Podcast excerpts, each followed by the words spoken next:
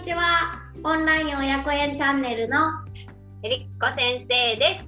ちーちゃん先生です。す。はい、よろしくお願いします。お願いします。はい。では今日はえっ、とテーマがあります。ダダン。何のテーマかというと、えっ、とお母様たちから、えーよく先生たちって子どもの発達をこうどういうところを見てるんですかとかどんなことをどこをに視点を置いて見てるんですか？ということをよく聞かれるのでちょっとその話ができたらいいなというふうに思っています。はい。はい。では、えりこ先生にまず聞いてみたいと思うんですけれども、えりこ先生はあのお子様を見るとき、まあ、お子様の発達を見るときってどういう視点で見られていますか？はい。えっ、と私はですね、やはりあの専門が言葉なので、まあ言語力からまず見ることが多いです。うん。でもちろんこれはですね、まあ、住む環境とかによって、えーあのみんな子どもたち違います。でよくね聞かれるのが子ども言葉が早いとか遅いとか、うん。あのうちの子遅いのよっていうのがあるんですけれども、うん。早い遅いではなくって、あのまあ、もちろんそれもあの基準にな基準っていうかあの参考にすることはあるんですけどどういう言葉を発達あの発してるかとかどういう表現をしてるかっていうところで、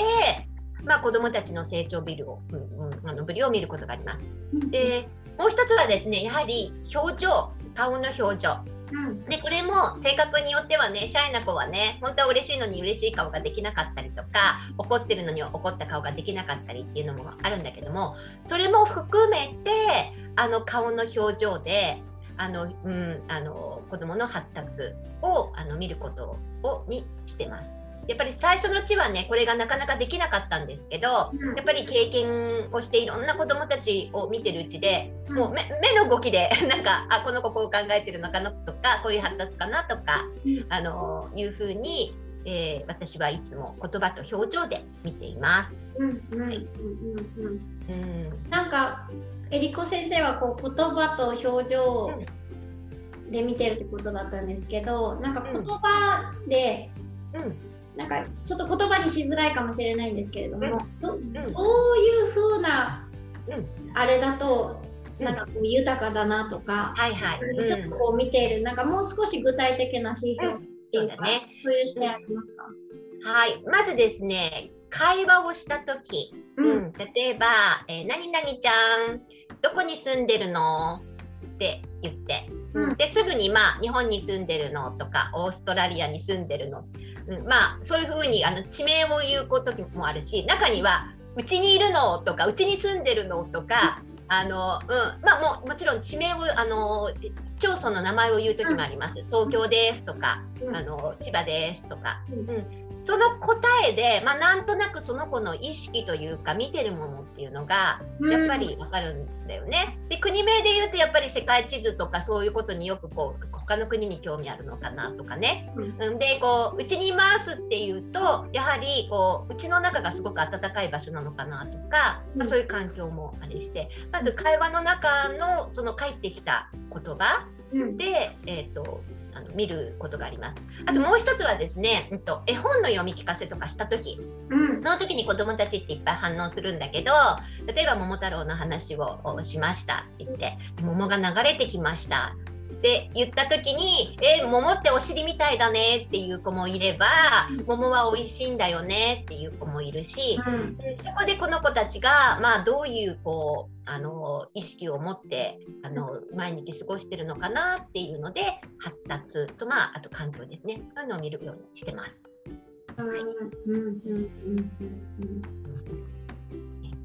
なんか表情はあうん。ありがとうございます。表情は目の動きって言ってたんですけど、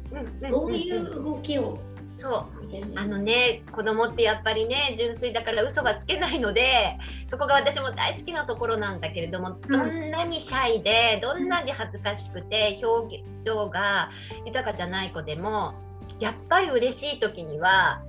あのキラキラするんですこのもうあの前回も言いましたけどあのちーちゃん先生とかあのピロ先生のパフォーマンスを見た時のあのキラキラキラキラした目があるんですね。で逆にうーんちょっとあの悲しいっていうか家で何かあるのかなっていう時はうんもう目がやっぱり合わせなかったり目を合わせなかったりですよね。うん、うん、で、えっと、ちゃんと私と目を合わせて話ができるかっていうところも、あの一つの基準にしてます。もちろんね、こうあんまり凝視すると怖いのであれなんだけど、うん、なんかお返事した時にパッと見て、はい、えりこ先生と言って顔を見てお話できるかとかね、うん、でその表情から、だから目はすごく大事だなっていつも思ってます。うん。うん。なるほど、そうですね。なんか、うん。こういろんな目目をしてるお子様がいらっしゃるなって私もなんか話を聞いてて改めてちょっと振り返って思いました。そうなのよ。もう本当に表情。でそれはね本当にねあのー、ちゃんと見てないと見逃してしまうんです大人が。うん、だからあの私も最近です。前はもう忙しくて1人ずつこうちゃんと見てあげられない時があって、うん、うん、だけどそれをやっぱり見逃してしまうと、うん、あのまあ、悲しい子供悲しくなっちゃうので子供たちが悲しくなっちゃうのでやはり言葉と表情をこう見逃さないように見つめてあげるぐらいの余裕を持ちながら私自身も保育はしていきたいなっていうのは、うん、いつも思っています。うん。ね、素敵なね、でちーちゃんなんかはいつもね遊び遊びって言って遊びあのいつも言うんですよ。ちいちゃんの遊び本当に面白くて子供たちが大好きで。もういつも笑ってるんででも実はその遊んでるだけじゃなくてちゃんとちいちゃん考えて遊びをしてるんだろうなと思いますがどうですか？ちいちゃんは他にありますか？私はそうですね。今おっしゃってたように、まあ、遊びの発達がどれだけらいしてるかっていうので子どもの発達の心と体のキャパシティを見ています。うんでそれはどういうことかというとやっぱり遊びって最初小さい頃はまあ2歳児さんの砂場とかはやっぱ1人で遊んでたりとかするところから、まあ小学校高学年とかそういうところを考えるとまあ本当に声を掛け合ってチームゲームみたいなことになっていくと思うので、まあ、そういうこね、すごくこの話をすると長くなってしまうので割愛するとこうこういうふうに遊びってどんどんどんどん人とたくさん絡んででたくさん体の動かし方も複雑にやっぱりなっていくっていうところで、うん、じゃあそれのだどの段階に一人一人の子供がいるのかっていうのを私は見ています。でえっと、その遊びをやった時に、まあ、どれだけそれを受け入れられるのかっていうのも一つだし他の子が出したアイデアを、うん、じゃあそれ受け入れられるのかとかじゃあ自分が新しいアイデアを出せるのかっていうようなこうコミュニケーションののキャッチボールっていうところも遊びだと見ることができるのでまあどれぐらいのその心の今余裕があるのかとか反対にすごく繊細なのかみたいなこともあの遊びの中で観察してで判断しています。あそうかすごいねなんかそうねあと年齢にもよってもだから遊びの内容も違ったりするもんね。そうですね、なんか割と私の中では、まあ、もともとがその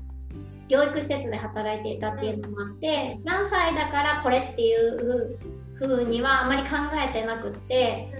あの本当に遊びの段階で考えてて今この子このお子さんとか今日たくさん来てる子の中の中間層はこの辺だなっていうのを考えてそこから遊びをスタートをさせてで徐々に複雑にしたりその同じレベルの中ですごく寄り道をして変なことをしてみたりとか、っていうことを意識して子どもたちにあの遊びのきっかけを与えているのが私の役割かなと思っています。そうかすごいねでもその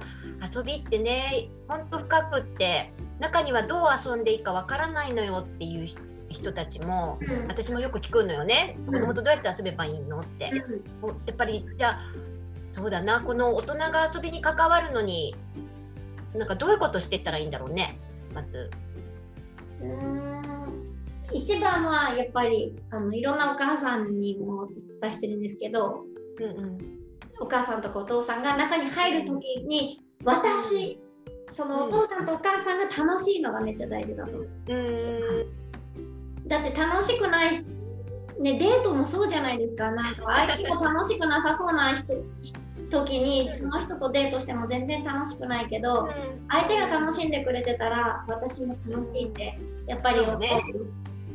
だってそこはやっぱりすごく感じる部分だと思うので、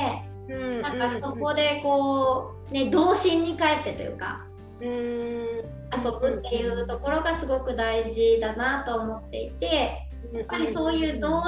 同目線で遊ぶっていうことが、まあ、今のお子さんってこう近い年齢でこう遊ぶっていう経験が少なかったり異年齢で遊ぶ経験も少なかったりもともとね今コロナでちょっと遊ばせるっていうことが難しいりするので、まあ、そういう遊びの中で自分が子供になるのが子供にとってもあのそういう遊びの経験を広げることになるっていうことがやっぱり、ね、脳科学的にも分かっているからこそまあひょうきんにやってるんですけど、まあそういうふうなことを意識しながらも関わっています。なるほどね。のそうそう私もりこ先生と一緒で表情はすごく見てます。ああやっぱりそうどれだけ豊かかがその子の感情の発達をやっぱり表してるなと思っていてやっぱり表情が乏しいお子さんは感受性とかそういうなところがまだ未経験が多いのかなとかっていうのはすごくよく感じます。そうだね、うん、うん。だからもしその乏しいなって思ったらあのできることはあるからね。私たちでとか、まあ、ちっちゃね。もういろんなことであるから。そこからまたねあのうちの子乏しいわで終わるんじゃなくって、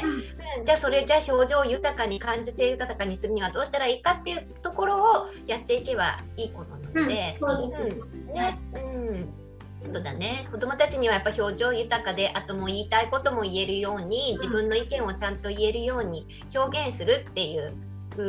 子に親子園としてもねあの思ってるのでね、そういう子たちが増えるといいですね。そうですね。なんかそのお子さんが持って生まれたものもあるから、うんうん、恥ずかしいとかなんかそういう気持ちもねそこはしっかり尊重して、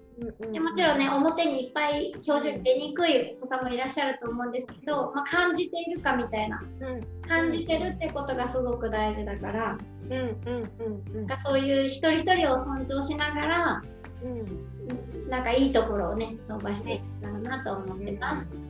なので私たちも表情豊かに表現しながら、うん、そう。やっていきましょう。はい。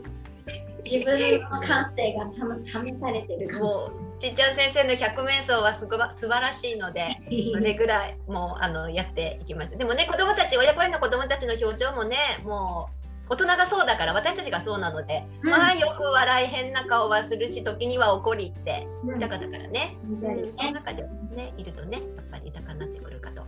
思います。はい、じゃ今日の質問は先生たちは子どもの発達ってどんな視点で見てるのということで私とちいちゃん先生からお答えさせていただきました。はい、聞いていただいてありがとうございます。ありがとうございます。はい、またね。またね